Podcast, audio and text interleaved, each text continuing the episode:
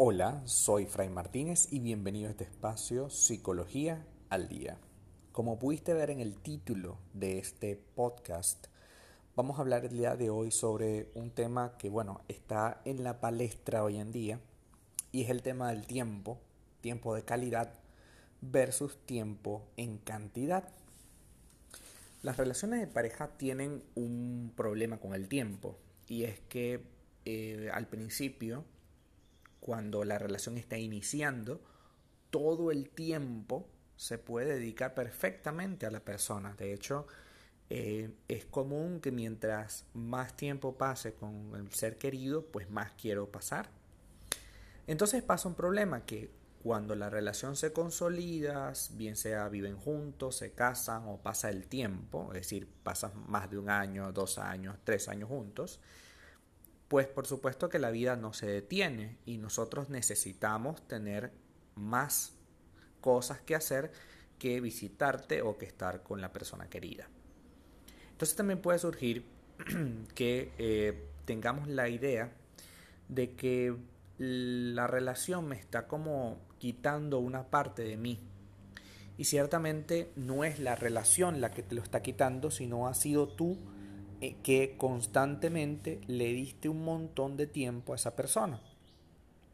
Inclusive si eres la que sientes que te están quitando el tiempo, que, que no te están dedicando suficiente tiempo, también puede pasar lo mismo. Es decir, ¿por qué exigimos tal cantidad de tiempo cuando podemos hacer lo inverso? Tratar de exigir calidad del tiempo. No es lo mismo pasar toda una tarde con una persona y pretender que pues tengamos cosas que hacer al día siguiente, puesto que hay muchísimas cosas que ya se hablaron, que ya se hicieron. Es común el agotamiento cuando el tiempo en la relación es muy alto. Y aquí no se trata de establecer cuánto es el tiempo necesario. Cada pareja, cada relación y cada persona es un mundo.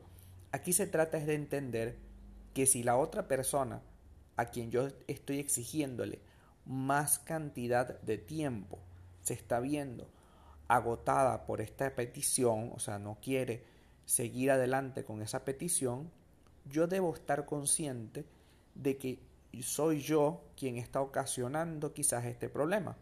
Soy yo quien, quien quizás está generando una conflictividad y es por ello que debo tener la valentía de cambiar de perspectiva y decirme, bueno, en lugar de cantidad de tiempo, es decir, en lugar de exigirte que pases toda la tarde conmigo, ¿por qué no te exijo o te propongo, mejor dicho, te propongo que pasemos más calidad de tiempo?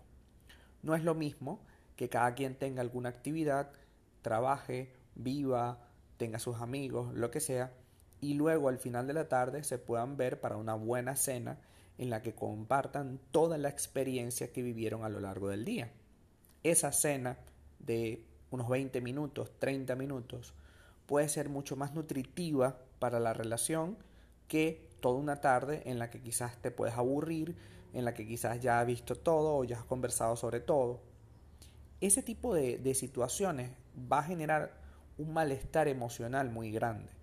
Y es importante que entendamos que ese malestar emocional no tiene sentido, no tiene, no tiene razón de ser, porque nosotros podemos perfectamente adaptarnos a calidad de tiempo, porque en realidad eso es lo que queríamos. Queríamos que el tiempo, el momento que pasemos con esa persona especial sea valioso, sea importante y no tengamos esa sensación de vacío aun cuando la persona está ahí. Porque dejarle espacio para que crezca individual fortalece la relación. Al principio no se veía así, puesto que se estaban conociendo y una persona es absolutamente eh, interesante de conocer siempre. Sin embargo, al principio es como aún más interesante, puesto que todo lo que yo estoy escuchando de ti es por primera vez que lo escucho. Entonces, ¿qué es lo que vamos a hacer?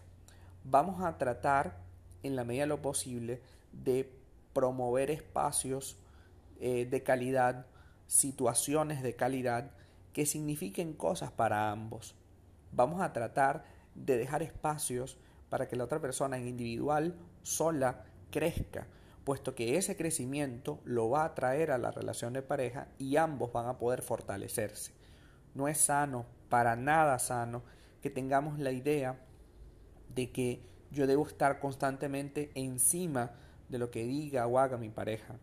Yo debo estar consciente de que yo puedo construir mi vida y luego cuando tenga espacio con mi pareja, cuando tenga tiempo con mi pareja, darle la calidad que merece. Hasta acá nuestro podcast del día de hoy. Em, si te gustó, pues bueno, déjame tu comentario, tu like, sígueme para más podcast. Si quieres conocer más sobre mí, www.fraymartinez.com y sígueme en mis redes sociales, Instagram arroba fraymartinez20. Muchísimas gracias y hasta el próximo podcast.